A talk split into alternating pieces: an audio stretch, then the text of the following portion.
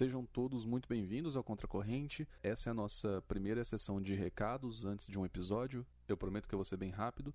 Então, em primeiro lugar, a gravação ela foi feita numa outra cidade. Eu não estava com a estrutura normal, então tem barulho de passarinho bastante, tem barulho de carro. E aí eu peço paciência de vocês. Eu tentei fazer o melhor aqui na edição, mas confesso que foi um pouco difícil. Durante o episódio, o convidado ele recomenda um livro, então para facilitar para vocês, eu deixei um link para esse livro já na descrição do post. Quem tiver interesse para procurar é só clicar lá. Se você tem alguma sugestão de pauta ou quer que a gente fale sobre algum assunto específico também, pode falar com a gente no Instagram, no Facebook, no Twitter, enfim. Essas mídias elas ainda estão longe do que eu quero que elas sejam, é, mas aos poucos a gente vai ajustando. E por último, se você está gostando do conteúdo e se você acha que a gente está no caminho certo, acho que assim vale compartilhar o Contracorrente com outras pessoas para a gente poder crescer aos poucos e ir alcançando mais gente. Então basicamente é isso e vamos para o nosso terceiro episódio.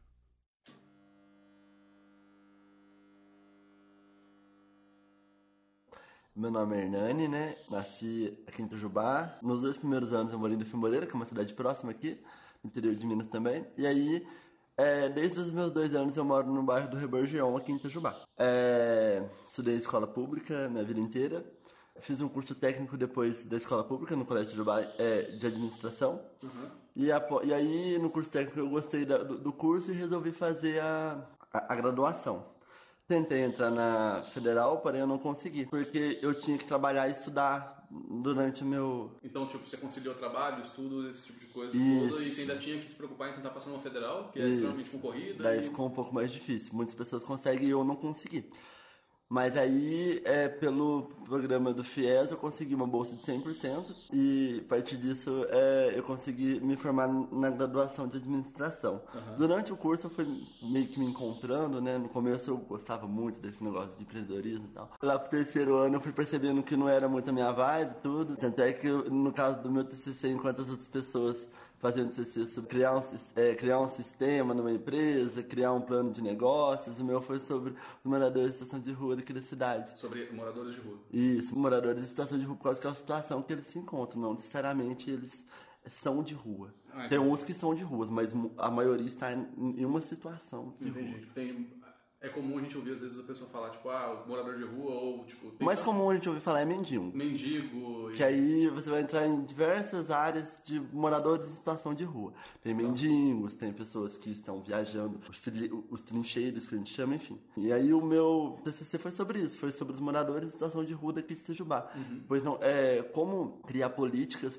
públicas para esses moradores em situação de rua, que aqui em Tijubá tem muito poucas é, políticas voltadas para eles, então a minha ideia foi essa. E aí, eu, e aí eu fiz, foi bem bacana. Inclusive, eu apresentei ele na câmera, que não, não rolou muito, porque a gente uhum. tem uma câmera um pouco conservadora nesse assunto, né? A população em si ela não gosta muito de falar de moradores em situação de rua, não entendo como não entende como um problema de saúde, assim como um problema de segurança. Mas aí assim, só para eu entender, como você foi para a câmara? Isso foi um convite de algum vereador específico? Na verdade, houve uma discussão em um grupo de Facebook e aí eu vi um vereador defendendo bastante é, conversar sobre o assunto, que uhum. foi o Marcelo, o vereador Marcelo Cross. E a partir dessa de que eu vi que ele tinha interesse em estar conversando sobre, eu falei, não, vamos. Deixa eu apresentar, já que eu fiz o negócio. Aí eu fui lá, conversei com eles, mas não rolou muito porque eles falaram que eu tinha que conversar com o secretário, enfim. E o secretário, ele é um pouco conservador em relação a esse assunto. Uhum.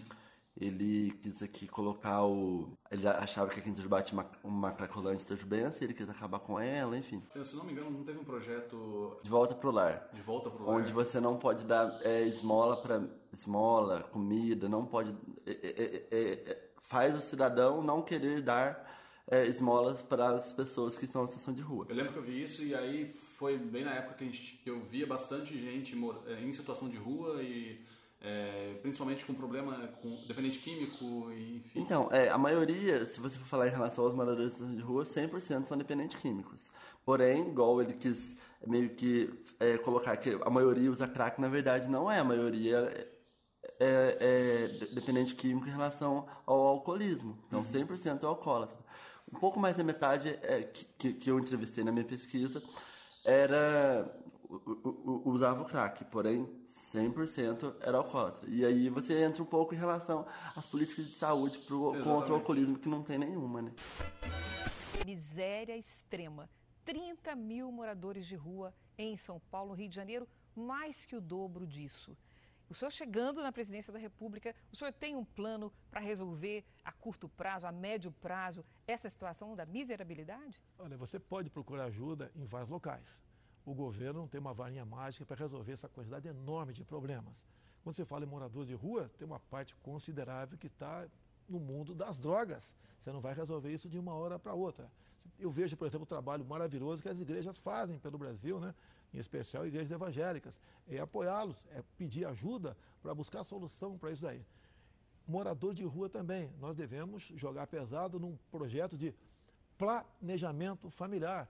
A gente vê, especial mulheres, me desculpa, né? Que quem, quem engravida suas mulheres, obviamente, tá certo? Mas uma mulher Sozinha que tem uma não, né, penca, mas, mas o homem é mais irresponsável nessa questão, e morando em rua, a gente sabe disso, né? É uma penca de filhos, está está grávida a novamente. responsabilidade para as mulheres? Não, negativo. Eu estou falando que quem engravida são as mulheres, meu Deus do céu.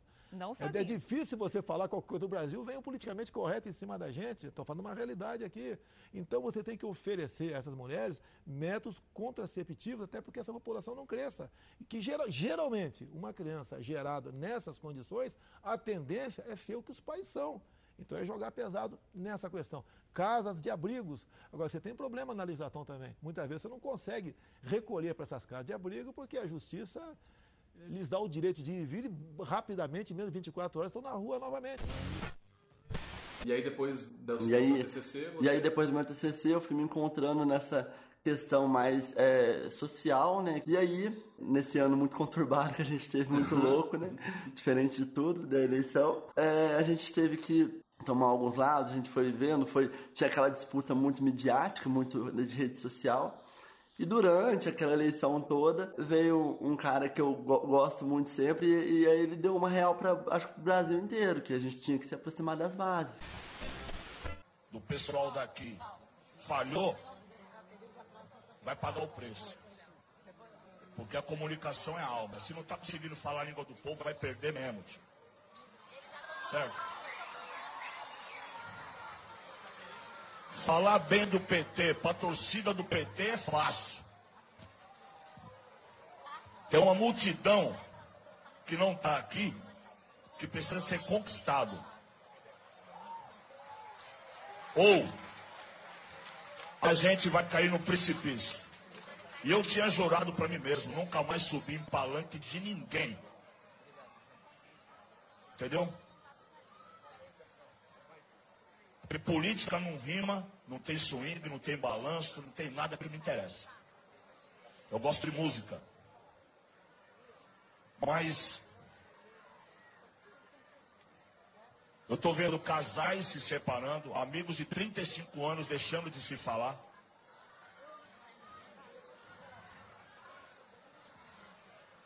Tenho amigos. Se eu puder falar, vai ser bom também. Eu vou parar também, já era e foda-se. Certo? Tenho amigos que eu não tenho mais como olhar no rosto deles por causa de política. Certo? Não vim aqui para ganhar voto. Porque eu acho que já está decidido. Agora, se falhou, vai pagar. Quem errou vai ter que pagar mesmo. Certo? Certo?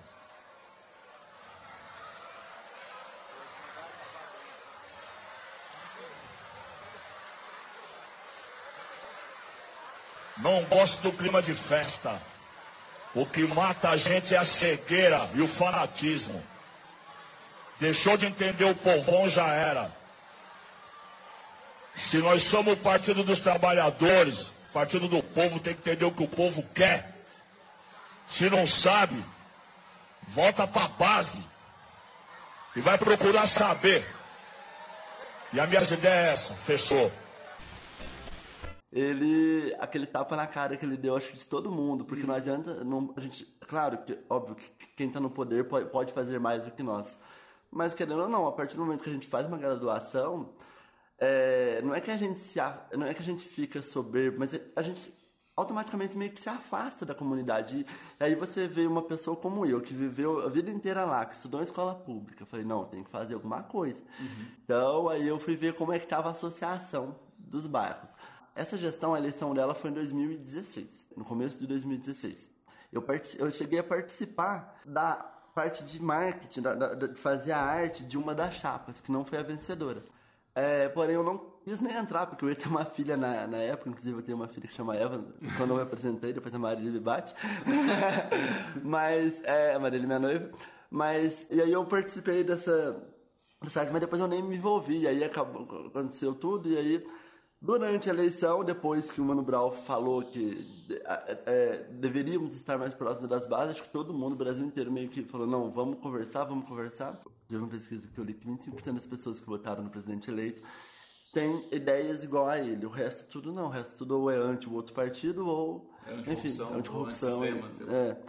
E aí, foi, e aí, nessas conversas, nesse negócio de vira-voto, foi que a gente teve a real impressão, porra a gente precisa falar para essas pessoas. Essas pessoas elas votam porque elas acham que vão ensinar a criança a opção sexual delas na escola. Elas, elas acham que vai ensinar ela a ser mãe, pai, com 13 anos e ia querer abortar, tipo.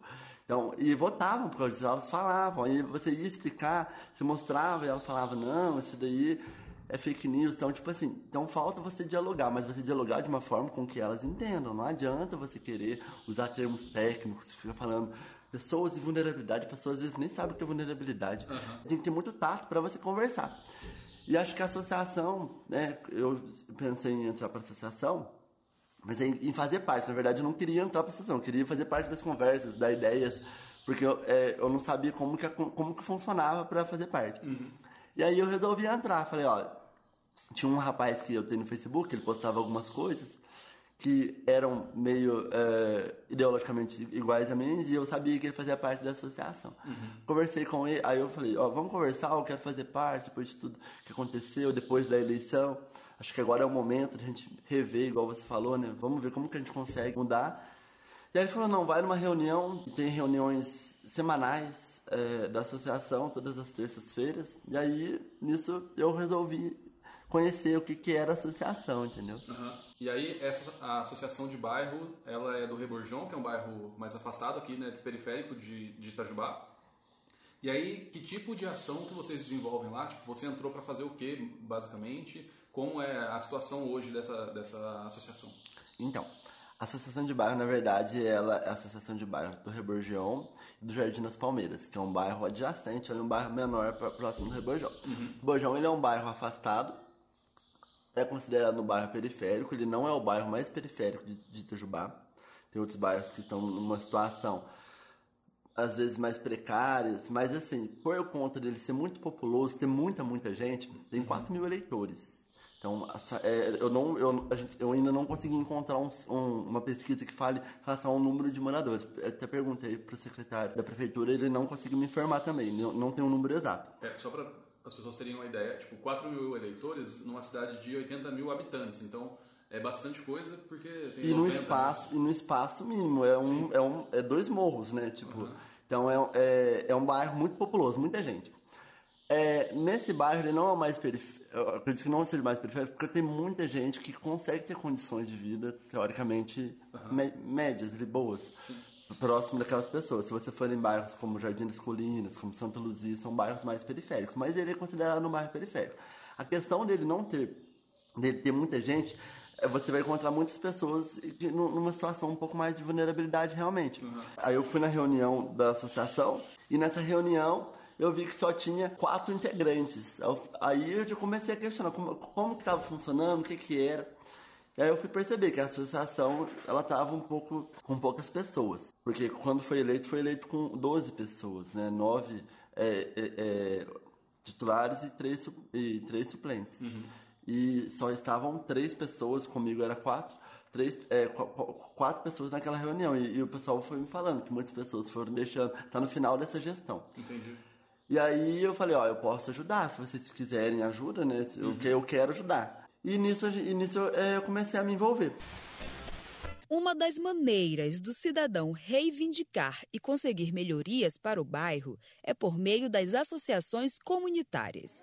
Ivan Júnior, presidente da ACIB, Associação Comunitária Itaquibacanga, conta como é o trabalho dessas entidades. Primeiro é mobilizar a comunidade, né? mobilizar os interessados em fazer uma luta social É, liderar uma, um, uma associação que lidera uma comunidade é fazer propriamente a luta social. E aí você precisa reunir todos os moradores ou quem se interessa por isso, reunir a documentação, montar um endereço, uma sede e fazer os trâmites legais, né?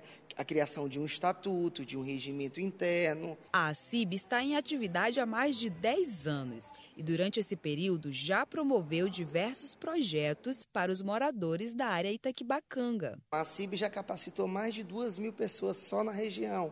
Nós temos projetos que vai da limpeza urbana ao empoderamento da mulher. A gente, nós temos projeto que passa pela capacitação infanto-juvenil e vai até, o, até a, a é, o aperfeiçoamento de, é, de, pessoas que venham para cá somar, que venham para cá é, buscar é, conhecimento. Aqui nós temos uma, uma, uma, sede do SEBRAE, né, que capacita todos os comerciantes aqui da região. Nós estamos trazendo para cá agora mais uma unidade do Viva Cidadão, que vai proporcionar para a comunidade do Itaquibacanga tirar documento, né, fazer registro de as coisas. É, uma, um, uma sede do PROCON também deve, deve estar inaugurando agora o mais próximo possível. Vamos trazer também para cá um programa em parceria com a Secretaria da Mulher, que chama-se Mulheres que Constrói, que vai capacitar 100 a 200 mulheres no ramo da da iniciativa do, da construção civil. Segundo Ivan Júnior, mesmo com todo o trabalho sendo feito, ainda é necessário maior participação dos moradores. Conhecer a entidade, vir para dentro, participar das atividades, participar da, da, da entidade, vir, vir fazer parte mesmo, se empoderar daquilo, fazer com que aquilo se torne seu. Ei, sabe aquele velho ditado, a união faz a força? Pois é, que tal colocá-lo em prática? Faça a diferença você também. Se organize, vá à luta, reivindique. O direito é todo seu. Primeiro eu questionei em relação ao que, o que já tinha sido feito, como que funcionava o trabalho. Eles me falaram algumas ações que foram feitas, como por exemplo, na entrada do nosso bairro, sempre que chovia, alagava, ficava uma ilha, não conseguia entrar pelo Reborjão, só pelo outro bairro que é a Piedade. Uhum e consertaram essa questão, fizeram é, ajudas à escola municipal, mas assim, nada muito divulgado. Eu, como era do bairro, tá certo. Você pode falar, não, o Hernani ele trabalha, ele estudava, né? É, então ele não ficava muito no bairro, mas no geral que você conversava com o povo, o pessoal não sabia o que a associação fazia. Entendi. Muito por conta da divulgação de como isso era feito. Uhum. E aí você entra muito numa vertente de como o, presidente foi eleito. Tipo, ele sacou uma questão que, ó, acho que não é mais panfletagem, acho que talvez você tem que ir aonde a pessoa usa. Nem todo mundo usa Facebook, mas a maioria tem WhatsApp. Uhum. Tipo, você tem que começar a, a, a entender isso daí. Fui, fui falando com o pessoal que eu tenho 25 anos, eu vou fazer 25 anos agora, a maioria tem mais de 50. Quando eu participei daquela arte para chapa, a maioria tinha mais de 40, tipo. É, então, são pessoas que têm uma outra visão em relação a como se fazer política, porque Sim. isso é política, né? E aí, é, e aí eu resolvi entrar, falei, ó, acho que a gente tem que pegar, atacar é, todos os lados, por exemplo, como está o esporte aqui no bairro, como está o lazer, como está a área social, uhum.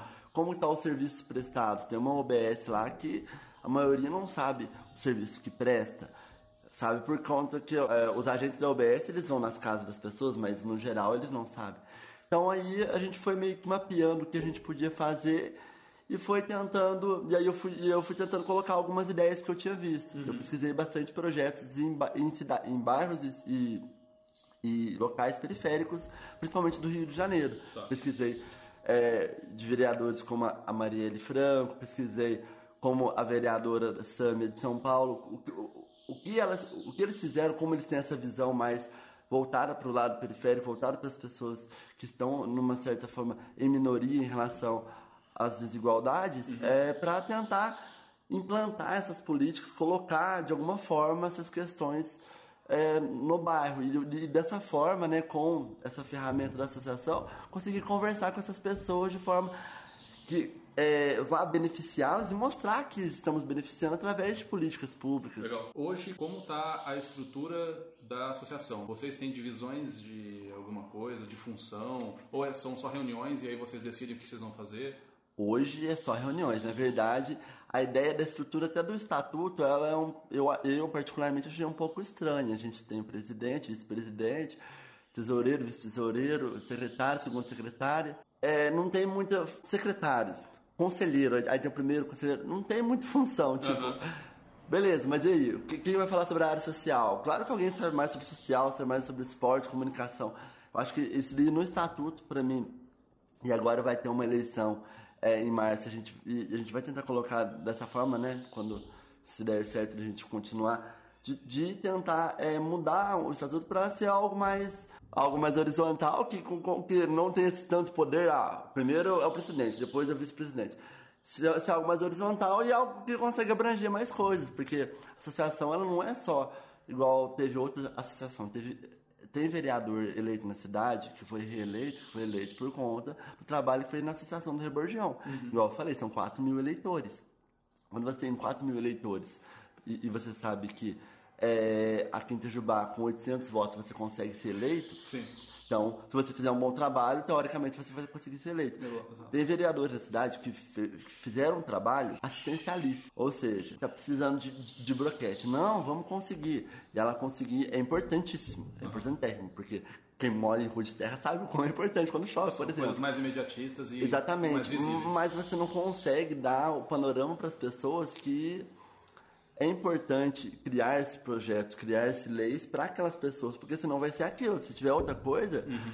se não tiver mais lá, igual ele não está mais lá, não tem, entendeu? Então, é, é, é, eu acho que é essa filosofia que tem que ser colocada, não só em associações, mas em todos os atos políticos que a gente tenta fazer, porque se você for tentar ser assistencialista em tudo, uma hora não vai dar certo. E ainda mais quando você ocupa um cargo de poder. Hoje, inclusive, a gente tem um problema porque a chapa eleita a gestão que, que, que, está em vigência na, na associação ela é oposição à gestão desse, desse vereador que foi eleito. E aí, só desculpa te cortar, mas para a gente entrar nesse assunto, é uma, tem uma pergunta que eu queria fazer. Como é o diálogo da associação com esses vereadores que vêm do, do bairro, que são eleitos pelo, pelo, pelo bairro, e como é o diálogo com a prefeitura, com os demais vereadores e, enfim, se vocês são vistos como, como uma ameaça, no caso, a, a política que eles vêm implementando, ou se vocês são vistos como uma oportunidade de melhorar a vida daquele bairro, enfim, como é essa relação de vocês? Então, hoje, por conta, o que, que acontece?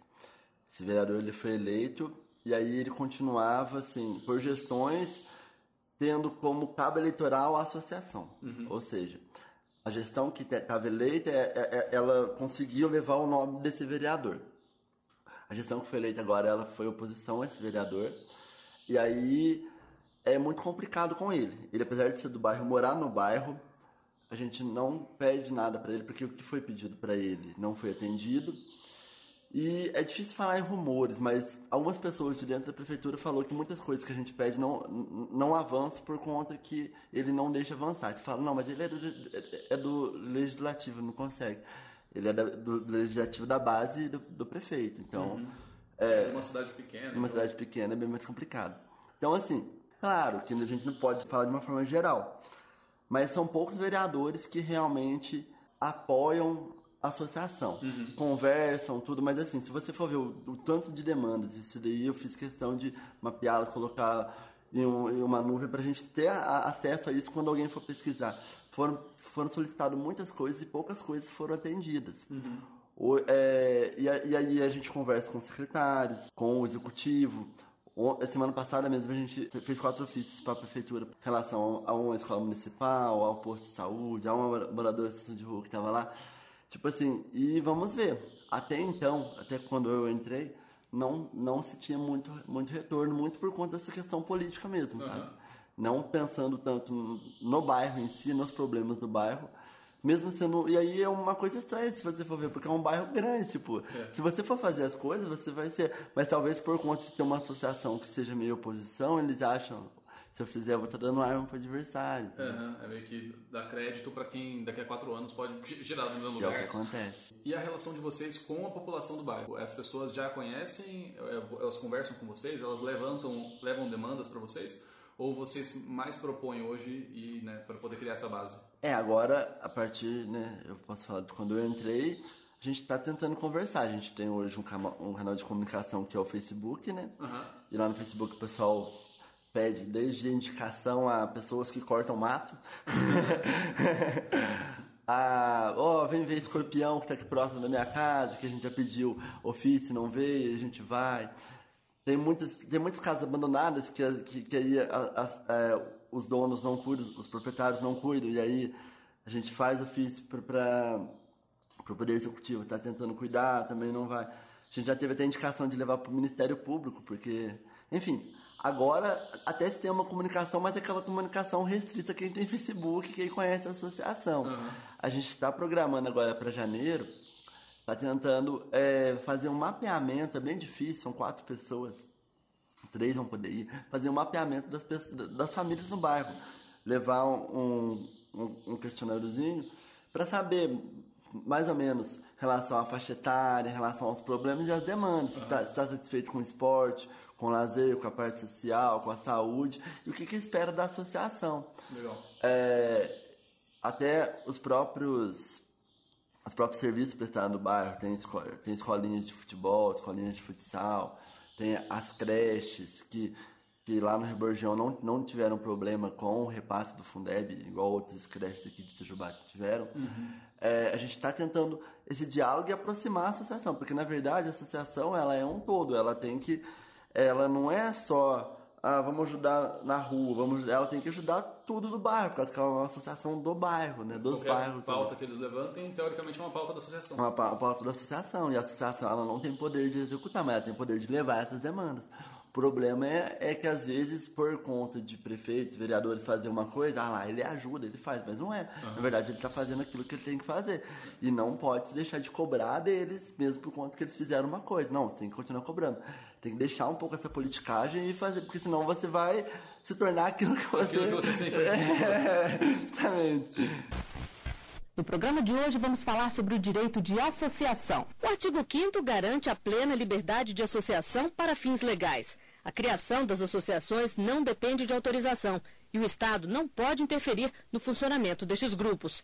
A Constituição também determina que uma associação só pode ser anulada por decisão judicial definitiva e diz que ninguém poderá ser obrigado a associar-se ou a permanecer associado. O artigo 5 garante ainda legitimidade às entidades associativas para representar os associados dentro e fora dos tribunais. O que é preciso para criar uma associação? É preciso preencher os requisitos que estão presentes no Código Civil. O Código Civil ele prevê todos esses requisitos para se criar uma associação. Dentre eles, os principais a gente pode citar a criação de um estatuto, quer dizer, a reunião entre as pessoas que querem fazer parte daquela associação, com a definição dos objetivos, de como é que serão buscados esses objetivos, quem é que vai fazer parte, se vai haver alguma contribuição financeira, como é que vai ser o processo de desligamento de quem quiser sair, quem quiser se desfiliar. Então, o primeiro passo é fazer o estatuto, montar o estatuto, discutir e registrá-lo em cartório. Tem que ir no cartório de registro das pessoas jurídicas, porque a associação é uma pessoa jurídica, e o Código Civil, então, prevê todos esses requisitos a serem preenchidos. A questão da associação, ela é relativamente independente da questão do sindicato. Por exemplo, o doutor Paulo já explicou muito bem a questão da unicidade sindical, que a Constituição Federal, ela garante, ela obriga, na verdade, que só haja um sindicato em cada base territorial que não pode ser inferior a um município. Mas nada impede que alguma pessoa que esteja, algum grupo de pessoas que esteja descontente com a atuação do sindicato ou que não é coberta por determinada representação sindical, que monte uma associação monte uma associação para defender determinados direitos, determinadas, eh, eh, determinados interesses. Um caso clássico que existe é a questão dos militares. Porque os militares têm vedada a sindicalização pela própria Constituição. Mas nada impede que seja criada uma associação, assim como podem ser criadas várias associações para defender interesses de moradores de um determinado bairro. É algo que tem que ser mais fortalecido aqui no Brasil, tem que ser mais fortalecida essa cultura de se associar essa cultura de buscar interesses da coletividade, seja de um bairro, de uma cidade, em nível nacional, mas de a pessoa, o indivíduo também se integrar um pouco mais na sociedade por meio desses grupos, por meio dessas associações. Ah, inclusive, a questão de associação e trabalhador, é, pode haver, nós temos vários casos, desde que não, esses, essas associações, elas não têm o poder de tratar sobre questões coletivas, fazer um acordo coletivo, fazer uma convenção coletiva. Isso elas não podem, mas podem. Eu conheço associações de trabalhadores de, de, de classe que, por exemplo, fizer, conseguiram plano de saúde, coisa que o sindicato não vai atrás às vezes. Né? Ah, não, nós temos serviço do social, do sindicato tal, que oferece é, plano odontológico. E aí os, os, trabalhadores daquela classe constituem uma associação, vão lá e fazem. As cooperativas que no início de Águas Claras começaram, era uma associação de trabalhadores. Né, de servidores de, algum, de alguns órgãos, de algum, como teve dos advogados, tudo mais. Professor, e as associações, elas podem desenvolver atividades econômicas, podem realizar negócios? Como é que funciona? Podem, até para manter as suas, a sua finalidade específica. O que ela não pode ter é finalidade lucrativa que é isso que diferencia as associações das sociedades, quer dizer, das, das, entidades empresariais. Uma sociedade, uma empresa, ela tem como objetivo obter o lucro. A associação não. Ela até eventualmente pode desempenhar uma atividade econômica e até eventualmente vir, vir ter um superávit nas suas contas. Mas o objetivo dela não é obter o lucro. A população do bairro tem essas demandas, né, essas uhum. pautas que eles levam para vocês, que às vezes é atendido, às vezes não é. Enfim, é um trabalho que vocês estão começando a estruturar melhor, né? E aí, quais são, tem algum exemplo de projetos, alguma, algum caso específico tipo, que você consiga falar para a gente entender melhor? Tem um projeto que está em tramitação, digamos assim, que a gente já fez o pedido, e tem dois que está no papel. Uhum. O que o, o que a gente o que está em tramitação é um que tinha uma OBS lá, que eu aprendi no último podcast que o BS é postinho, porque eu falava postinho. É, a gente fala postinho, sabe? então.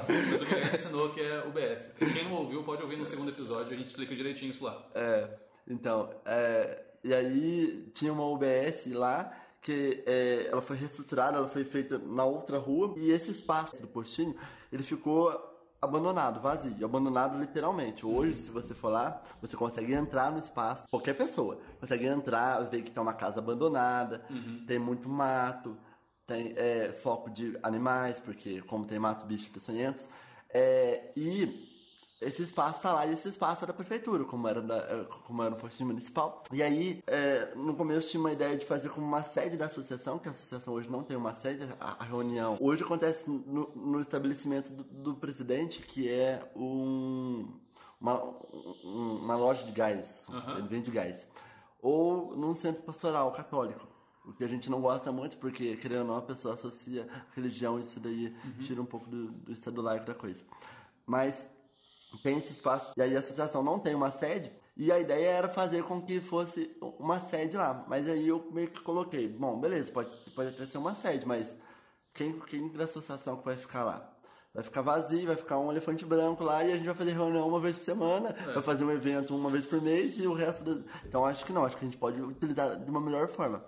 A ideia nossa é criar um, um TRAS lá, um centro de referência atendimento social. Uhum. Aqui em Tisbá tem dois, é, porém, são mais aqui pro lado do centro. Um é no bairro da Varginha e outro é na Boa Vista, se não me engano. Daí, é, a gente falou, não, por que não cria um CRAS aqui? Porque, ó, a gente já tem, é, tem tantos bairros que são vizinhos nossos que é, eles precisam bastante. Santa Luzia, Moquém, é, Canaã, Piedade, até o próprio Reborjão, óbvio. Então, são bastante bairros que o CRAS ali conseguiria atender. Conversando com o secretário, o secretário de Desenvolvimento Social, ele falou que o nosso bairro é o bairro que mais tem atendimento do CRAS. Uhum. Mas aí você pensa, bom, beleza, ótimo. Mas se é um bairro que mais tem, tem, tem o atendimento do CRAS, por que, que não tem um CRAS mais acessível para eles? Por que tem um CRAS que tem que pegar um ônibus que custa R$ 3,75, mas então, ou seja, eu vou gastar R$ reais que poderia comprar pão quase para uma semana uhum. para pegar um ônibus se eu, se eu tivesse um CRAS ali. É uma questão que, que a gente está tentando colocar. E aí, esse, esse, espaço é um espaço legal, é um, é, um, é um postinho mesmo, é uma casa que tem vários. Então a gente poderia ter uma, uma salinha para fazer reuniões. Pra, e aí, não só da associação, mas, por exemplo, poderia ser do bairro. Ah, eu tenho um clube, quero fazer uma reunião para criar um, um, torneio. Bom, beleza, usa, usa a salinha que uhum. vai ser um espaço democrático que as pessoas vão poder utilizar ali para qualquer fim, né? Um espaço aberto para quem é. quiser do bairro. E aí, é, a ideia é essa, a gente já colocou essa ideia pro secretário, ele falou que não teve repasse do governo estadual para questões sociais, mas que pretende em janeiro começar é, a fazer a, a restauração para fazer a reforma. A gente está nessa expectativa. A gente está também tentando criar o título de utilidade estadual, que com esse título a gente consegue receber é, emendas e verbas dos deputados estaduais. Uhum. A gente tem um deputado estadual eleito aqui na cidade, que é Ulisses, Gomes e a gente pretende conversar com ele para colocar essa questão. Porque se, por exemplo, a prefeitura não tem essa condição, se ele manda uma emenda para a prefeitura, a prefeitura repassa pra, direto para a ideia e aí é, ela se concretiza. E aí, esse, é um, é, esse eu acho que é o carro forte, tipo, é, é, o, que, é o que precisa para fazer uma assistência social, para conseguir, conseguir assistir e acompanhar as pessoas que realmente precisam. Uhum. Isso daí é, é, é, uma questão que você não vai fazer apenas num caso isolado, você vai conseguir atender um todo. Essa é a primeira ideia. Do, duas outras ideias que estão ainda, a gente está conversando, uma é da gente conversar com todos os 39 estabelecimentos que tem no, no, no bairro, mercearia, barzinho, supermercado, enfim, farmácia, e tentar conversar com eles, entender as demandas e tentar alguma questão de parcerias igual eu tinha, igual a gente fazia quando eu estava no diretório acadêmico, por exemplo. A gente fazia carteirinhas para pessoas da associação sem cobrar nada, tipo, uhum. só a pessoa ter uma carteirinha, ela apresenta a carteirinha e tem algum desconto. E aí a gente poderia fazer divulgações desses estabelecimentos. Seria um meio das pessoas saberem o que tem no bairro. Uhum. Ó, eu preciso de lanche, eu preciso comprar aqui no centro, no BPS, ou, ou, ou, eu posso comprar no meu bairro? Não, tem no meu bairro, tem farmácia. Eu não sei, mas provavelmente essas pessoas que têm esses estabelecimentos são pessoas que moram no bairro. Então, teoricamente, você vai gerar a economia do bairro. Exatamente, essa é a ideia, gerar a economia do bairro. Você conseguir fazer com que pessoas do bairro, compre no bairro e aí ali circule uma economia já que é um bairro tão grande. Uhum. É uma ideia. E aí a gente está conversando e aí a gente tem que fazer um mapeamento, conversar com as pessoas do bairro, com os, os comerciantes, com os donos de estabelecimentos do bairro para tentar fazer isso. É, e é uma outra ideia que a gente está, decidir para o ano que vem, no começo de janeiro, é ter, uma, é ter uma reunião com a Intercop, né? Essa Intercop é, é aquela incubadora... Tecnológica de cooperativas populares aqui de Itajubá, ela fica na Unifei, e ela, ela é, a ideia dela era uma ideia de economia solidária. Uhum. Ou seja, pegar grupos organizados e tentar fazer é, uma economia solidária. Aí, é, eu não conversei muito a fundo com é, a pessoa responsável lá, a Tairine, e aí a, a reunião nossa vai ser para isso, mas a ideia que ela me passou é a seguinte: pegar espaços vazios, por exemplo, no bairro, e criar. É, pra, aí, no caso, a gente teria que fazer um mapeamento das pessoas que estariam desempregadas, que estariam procurando renda, uhum. e criar nesses espaços vazios meios de produção, por exemplo, de hortas, tudo, e aí você consegue gerar uma renda, fazer uma feirinha no bairro. Excelente para conseguir, além de gerar renda, além de ter um, produtos orgânicos, você consegue gerar a economia de pessoas que precisam, Exato. entendeu? Você ocupa aquela pessoa que está Exatamente. E lá tem espaços vazios. Uhum. Então, assim, é, tem que conversar, não vai ser fácil, a gente sabe que tem uma resistência bastante grande em relação a isso, principalmente com pessoas desempregadas, que muitas vezes pessoas entendem como vagabundos que não são, óbvio. Uhum. E, e a ideia é essa. A ideia é a gente conversar e ver como que a gente consegue desenhar isso daí. Porque é uma ideia super foda mesmo uhum. para a próxima gestão, com certeza. Se a gente tiver ou se a gente não tiver, a gente vai tentar é, dar ideia para a próxima gestão que é, tiver. E o legal é que eu tenho a impressão de que é diferente dessas pautas que a gente estava conversando que são mais imediatas. Você conseguir um CRAS, por exemplo, ou conseguir um espaço desse, colocar essa, uma parceria junto com essa incubadora, provavelmente vai durar por mais tempo do que simplesmente botar bloquete numa rua e Exato. nunca mais voltar para ver Exatamente, mesmo porque os bloquetes que colocaram lá hoje. É. então as associações, associações são necessárias? São. São necessárias, sim, no meu ponto de vista, sim. Porque só quem mora no próprio bairro é que conhece os problemas do bairro. Então, se nós tivéssemos pessoas interessadas realmente no progresso, da, da, pelo menos do seu setor, não precisa ser da cidade toda, não, que já é difícil, mas pelo menos do seu setor, então sim, se cria essas associações elege o representante, o presidente, o secretário. É, é, é uma, uma associação que tem todas as regras é, é, é inerentes da, da parte jurídica. Agora, para que, que ela serve? É para reunião entre os moradores do bairro, verificar quais as, as prioridades básicas do bairro. É creche, é escola, é infraestrutura, certo? Alguma coisa nesse sentido. Agora, a associação, ela tem que existir, tem que existir para é, discutir os interesses da, de uma vida melhor dos moradores daquele bairro, certo? Agora, desde que eles também estejam conscientes de que eles próprios podem promover o desenvolvimento do bairro, certo? Não só pedir, mas fazer também. Então, aí sim nós teríamos condições é, de realmente haver uma, uma possibilidade dessas associações crescerem junto com o próprio município, com o próprio bairro e as famílias que lá residem. Eu pensei, por conta que eu falei que eu estava pesquisando em relação a projetos de vereadores que é mais próximo de bairros, né, que, que fizeram comunidades, e aí eu encontrei esse projeto, primeiramente da Marielle, depois eu encontrei da Secretaria do, do, Secretaria Estadual de Defesa das Mulheres do Rio Grande do Norte, depois eu encontrei da Sâmia, a vereadora de São Paulo, que é o seguinte, é não ter abuso mais em transporte coletivo, em ônibus. Aqui, posso falar do meu bairro, que eu pego ônibus 7 horas da manhã, pego o ônibus 6 horas da tarde e o ônibus é muito lotado. Uhum. Eu moro bem no final, do, quase perto do ponto final. Então eu sempre tenho a oportunidade de passar a roleta. Uhum. Mas muita gente, como a gente entra aqui na nossa cidade pela porta da frente, muita gente dá um dinheiro pro cobrador para passar, por causa, porque é muito lotado, muito uhum. cheio. E, querendo ou não, por uma questão, acredito eu, até machista, a maioria das pessoas que utilizam ônibus são mulheres, não são homens. E esses poucos homens que tem, de algumas vezes eu já presenciei e tem pesquisas que falam que os homens eles abusam, eles utilizam desses, de estar tá lotado, de ah, tá balançando para aproveitar. Uhum. Isso daí não, não cabe mais, não tem como você aceitar mais isso. Então, a gente é, por meio de um grupo que se organizou desde a época da eleição, a gente está pensando, né? A gente está desenhando isso para no começo de janeiro e nos pontos de ônibus. É isso de não é só com o Reborgion, apesar do Reborgion ter ônibus lotados, outros bairros também tem, para estar tá fazendo uma pesquisa com as, as mulheres e entender é, se realmente, se aqui na cidade há, essa visão que a gente tem em geral, uhum. e se há como há. É, porque muitas vezes você, é, a gente leu, né, que muitas vezes você pode sofrer um abuso e não saber que isso é um abuso. Uhum. Por exemplo, uma passada de mão, uma esfregada, ou mesmo um, um, olhar é, para alguma parte específica do corpo, ou gestos obscenos. Isso daí é uma cultura do estupro, né? Tipo Sim. assim, isso daí é o que a gente vive hoje.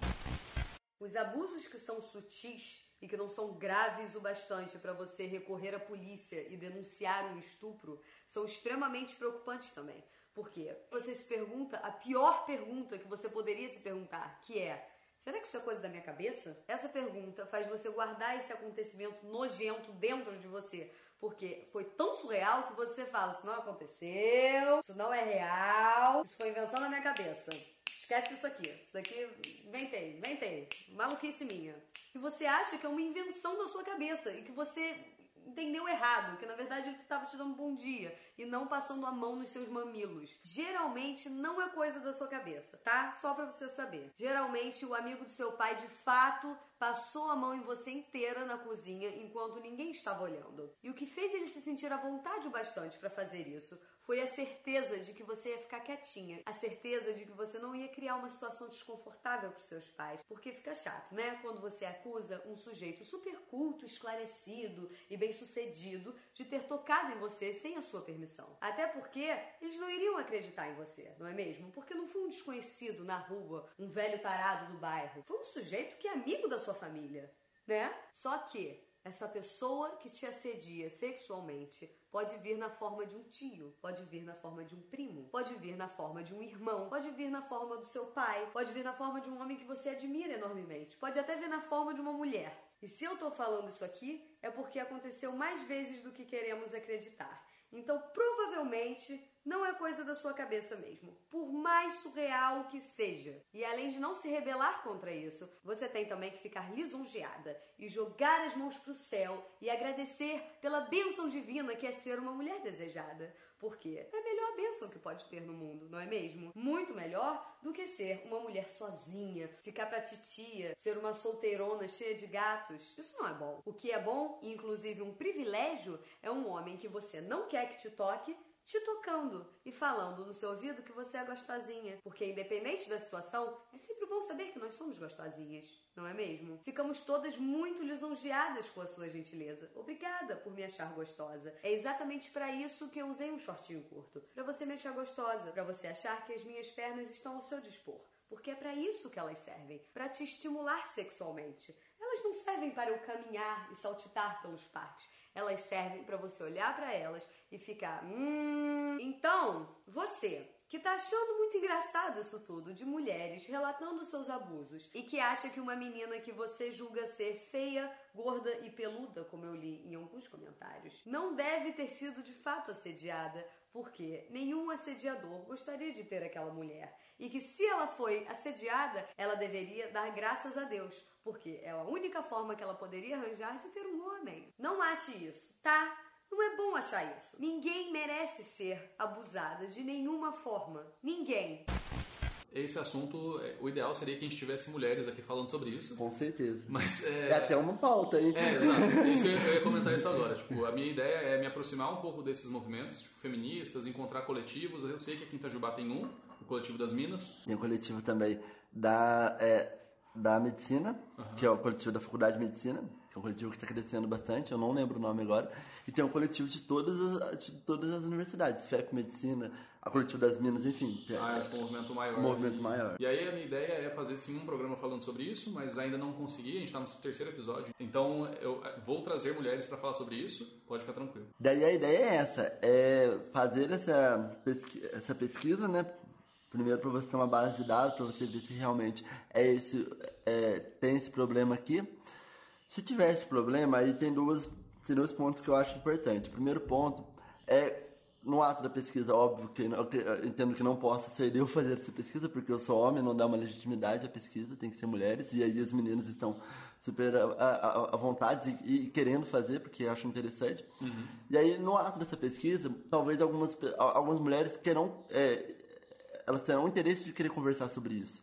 Então, essa questão socioeducativa de você dialogar, de você tentar explicar para ela que é importante ela entender que ela é sim abusada e que ela pode é, se comunicar, é importante. E a segunda questão que eu acho que é a mais importante também é, a partir desses dados, é levar para a Câmara, levar para poder legislativo, primeiramente, depois executivo, para criar-se leis que, com que a gente consiga inibir essa questão, porque isso daí é uma, é uma, é, é uma política pública. Você, e a ideia né, que a gente pesquisou é a seguinte: colocar comunicados nos ônibus de que a pessoa pode denunciar. Ó, tem isso, de, ó, você está sofrendo assédio, você pode denunciar. Uhum. A gente tem hoje aqui uma delegacia da mulher, se não me engano, de denúncia 115, depois eu tenho que confirmar. Mas a questão é essa, tipo, você conseguir empoderar as mulheres que estão sofrendo assédio e inibir as pessoas que estão assediando. Quando ela vai ver um número, ela vai, opa, talvez eles estejam vendo.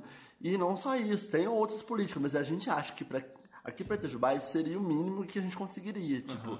obrigar que os, todos os, os, ônibus tivessem um papel é, informativo. Não, não é caro, uhum. não é caro para ônibus, os ônibus não vão, talvez até se a gente conseguisse com os outros coletivos a gente conseguiria financiar esses papéis a questão é a seguinte, é ser obrigado a ter o papel. Uhum. Por conta da gente viver num, numa sociedade, num, num, município bastante conservador, seria difícil a gente conseguir. Uhum. Mas a gente tem que lutar por isso, porque é uma questão importante que a gente acredita. E é, esse também é um projeto, ainda não... Vocês estão tocando, mas... É... Na verdade, esse é um projeto que a gente vai começar a pesquisa já na primeira semana de janeiro. Isso já está certo, a gente já está uns três dias para fazer essa pesquisa. Quatro, é só, acabei de pesquisar aqui, o disque de é, disque denúncia e orientação para mulher é 180.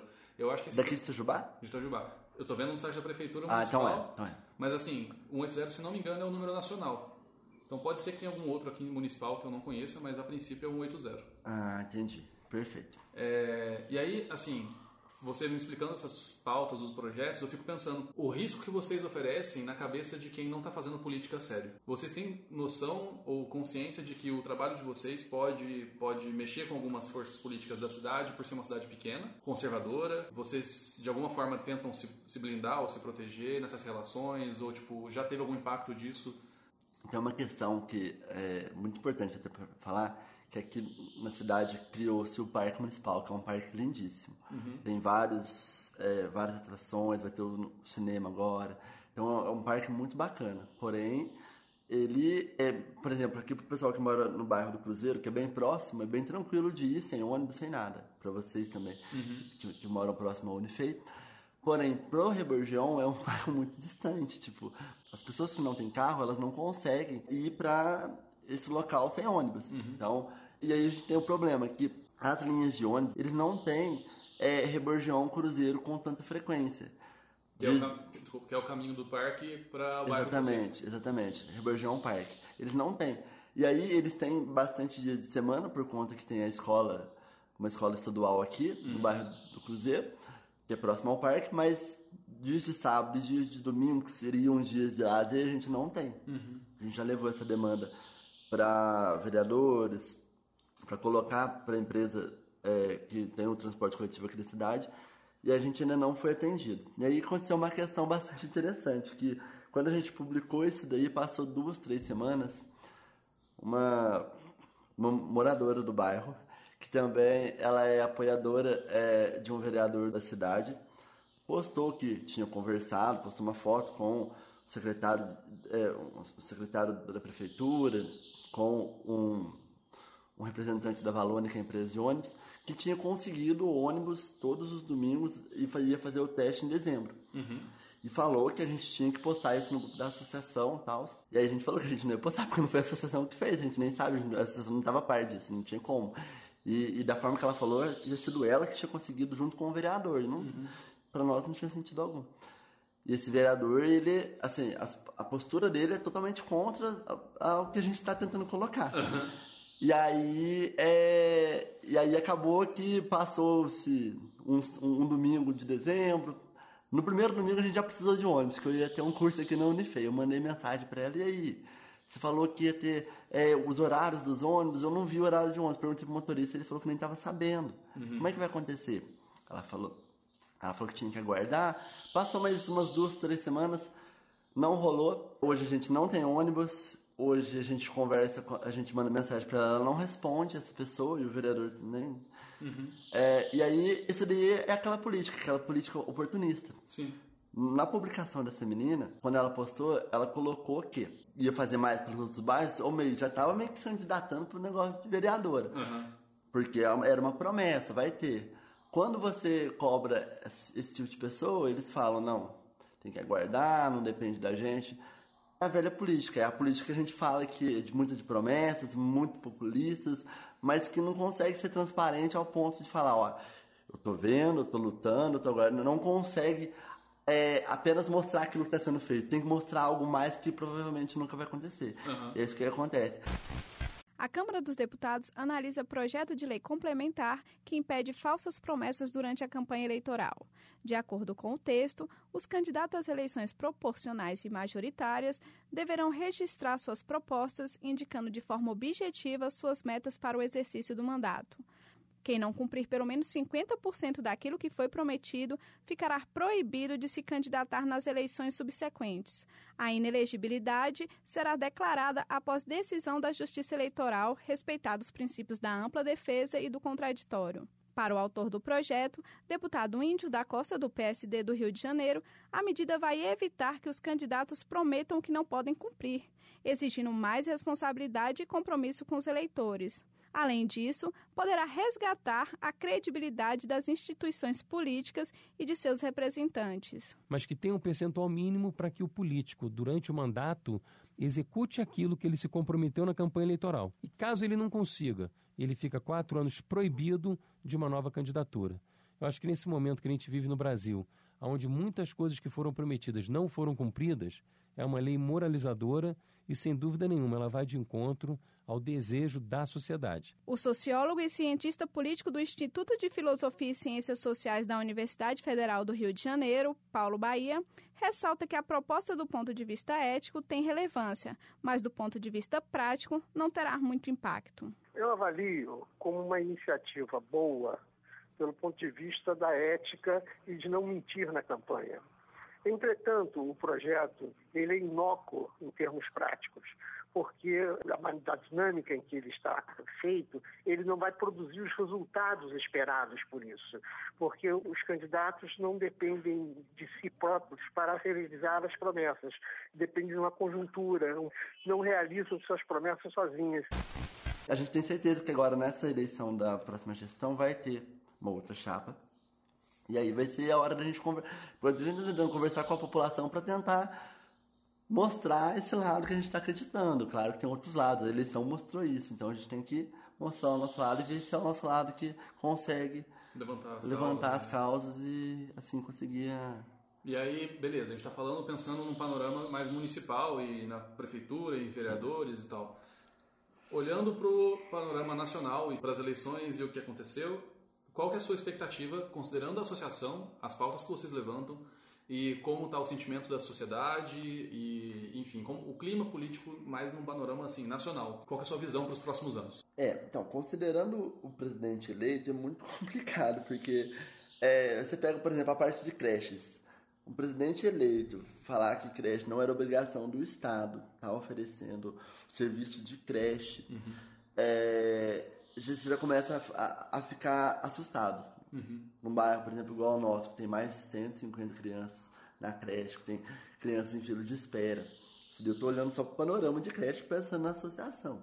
Mas se você for olhar em panorama de educação, de ensino à distância, que foi, foi falado no outro podcast, se você for pegar o tanto de criança que fica hoje nas ruas, porque a gente não tem uma educação integral. Uhum. É, então, ou você fica na manhã ou você fica à tarde, mas você fica brincando nas ruas. Se você coloca ensino à distância para um bairro periférico, isso daí se agrava bastante.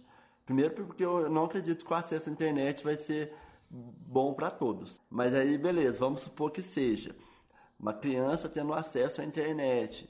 Nós sabemos a dificuldade, eu, eu, pelo menos tenho essa dificuldade de focar em algum trabalho que eu vou fazer sem me dispersar. Eu tenho que fechar tudo, sair de tudo para uhum. tentar focar naquele trabalho. Para um adolescente, para uma criança é muito complicado.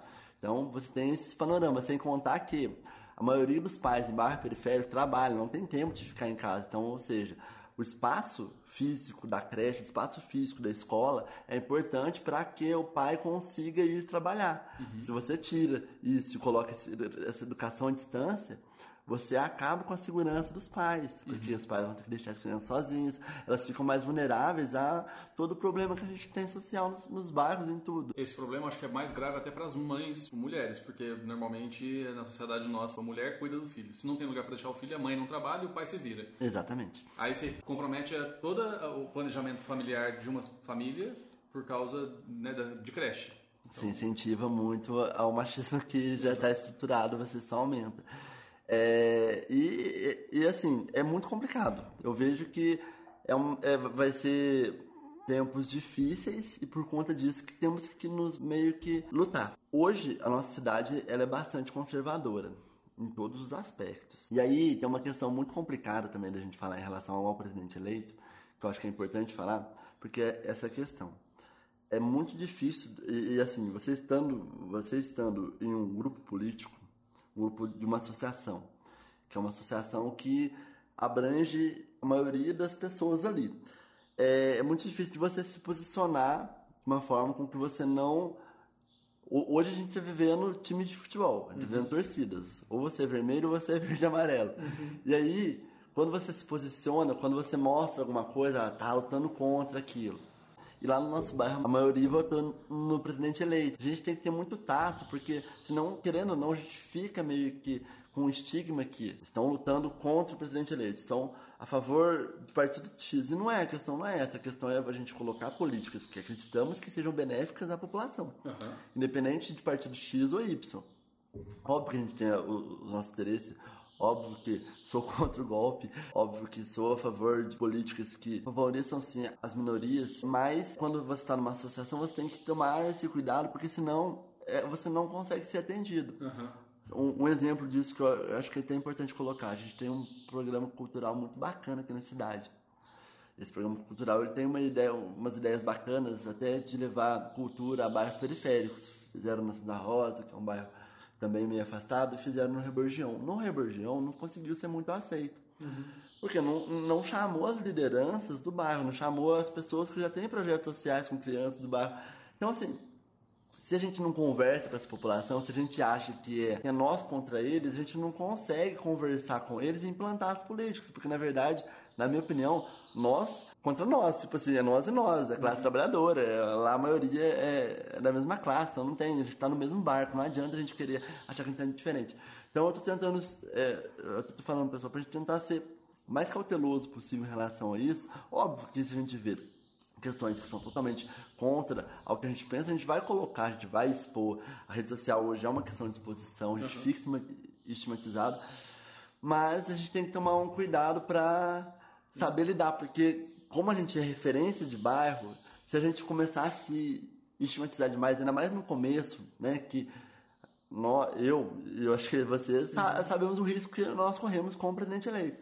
Mas muitos que votaram nele ainda não sabem, até ser afetado na pele, ter tipo, sido cortado de direitos, eles não vão entender, eles vão achar que apenas a gente está torcendo contra. Até porque foram as, essas mesmas pessoas que votaram nele e não tem muita consciência de que às vezes a ação do projeto de governo do presidente eleito vai afetar elas. E é um trabalho de base. Quando você começa é, de uma forma a achar que você é sempre certo e a pessoa é sempre errada, ela vai. E aí é isso que, é isso que faltou. E a gente volta no começo da nossa conversa. Uhum. A gente achar que nós somos melhores e não conversamos com a base. Uhum. Não, é, não, você tem que conversar com a base, você tem que entender o que está precisando, agir na causa raiz, criar políticas para aqui, aquilo. E aos poucos elas vão começar a entender o que realmente ajuda e o que realmente atrapalha. Mas não adianta você querer falar de genocídio, de xenofobia, de fascismo, de fascismo se você não conversa com o básico, se você não conversa, ó, você tem direito a ter um transporte de qualidade, a ter um transporte, a, a, a acessibilidade para todos os locais. Você tem que conversar primeiro com aquilo que realmente é para aquelas pessoas, entendeu? Uhum. Eu tenho a impressão de que as, o erro principal foi ter achado que a linguagem estava clara e que todo mundo vai se importar com as mesmas causas que a gente se importa e na real, o cara tá vendo, ele vai trabalhar, sai às 5 da manhã, chega às 10 horas da noite, ele liga o jornal e tá vendo o cara roubando, roubando, roubando, roubando, 20, 50, 60 anos. Então, assim, tudo que era antissistema eles votavam e, sabe, não interessa a base teórica, não interessa que lado tá certo. O que interessa é que quem tá dialogando com ele é o Jornal Nacional, não é o movimento que tá no bairro, não é o coletivo. Acho que é meio que esse trabalho de formiga, tipo, de um ir na associação de bairro, o outro falar com não sei quem, o outro ir se candidatar a vereador, o outro faz, enfim, acho que assim, é meio que um trabalho para daqui a 10, 15, 20 anos a gente conseguir voltar a dialogar com as e não pessoas. E não perder quando ganhar. É. E não perder esse contato, porque senão você chega na parte cíclica, cíclica da coisa. A gente está vivendo numa época muito louca. Tava, eu ouvi um podcast esses dias que, que, que foi falado o seguinte: de 29 a 29 anos, o Brasil elege um outsider. Elege alguém que é fora da política, entre aspas. Você pega. É, Jânio, 60, você pega Collor, em 89, 29 anos, uhum. que tem esse discurso, e você pega um Bolsonaro, uhum. que tem o mesmo discurso, é antissistema. Por quê? Porque é isso que você falou, a pessoa está ali para sobreviver para, sei lá, passar umas férias na praia, um feriado em um local diferente, mas no geral eu quero ter a carne, no mínimo, sábado e domingo, uhum. e quero dormir, quero pagar a conta de luz, quero tentar pagar a internet pro meu filho, e é isso. Sim. E aí, se você perde essa comunicação, você continua a questão cíclica que é a nossa cultura. É esse problema.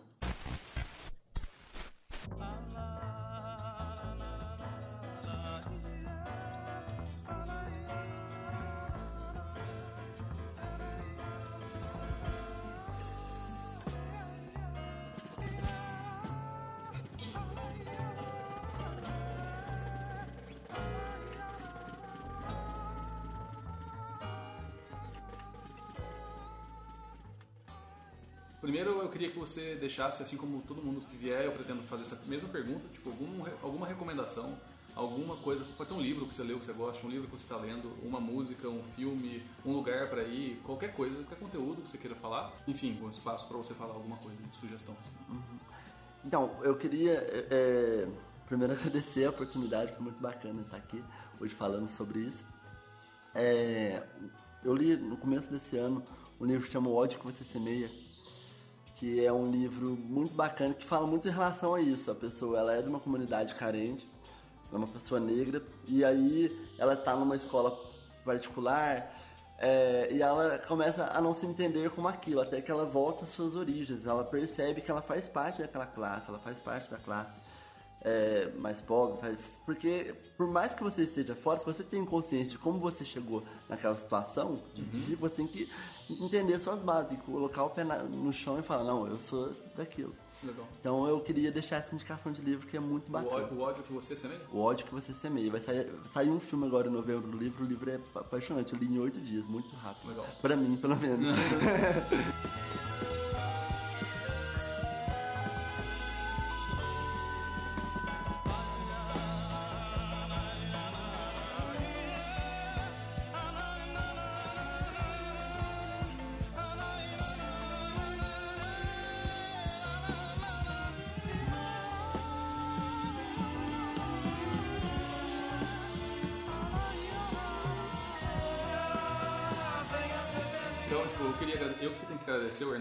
sei que o Hernani faz um milhão de coisas, sempre esteve envolvido com muita coisa. É... A gente pode voltar a falar sobre moradores em situação de rua, sobre um monte de pauta que eu sei que você entende bastante. E, enfim, deixa o espaço aberto também. Se você quiser passar as mídias, os contatos da associação de bairro, deixar qualquer recado também, tipo, fica à vontade. É, hoje, igual eu falei, a gente está numa reestruturação, então hoje a mídia que nós temos é o Facebook. Uhum. Associação dos Bairros Reborgião e Jardim das Palmeiras. E aí, por meio de lá, a gente consegue conversar. Então, é o único, hoje, o único canal de comunicação que nós temos é esse. Então, Legal.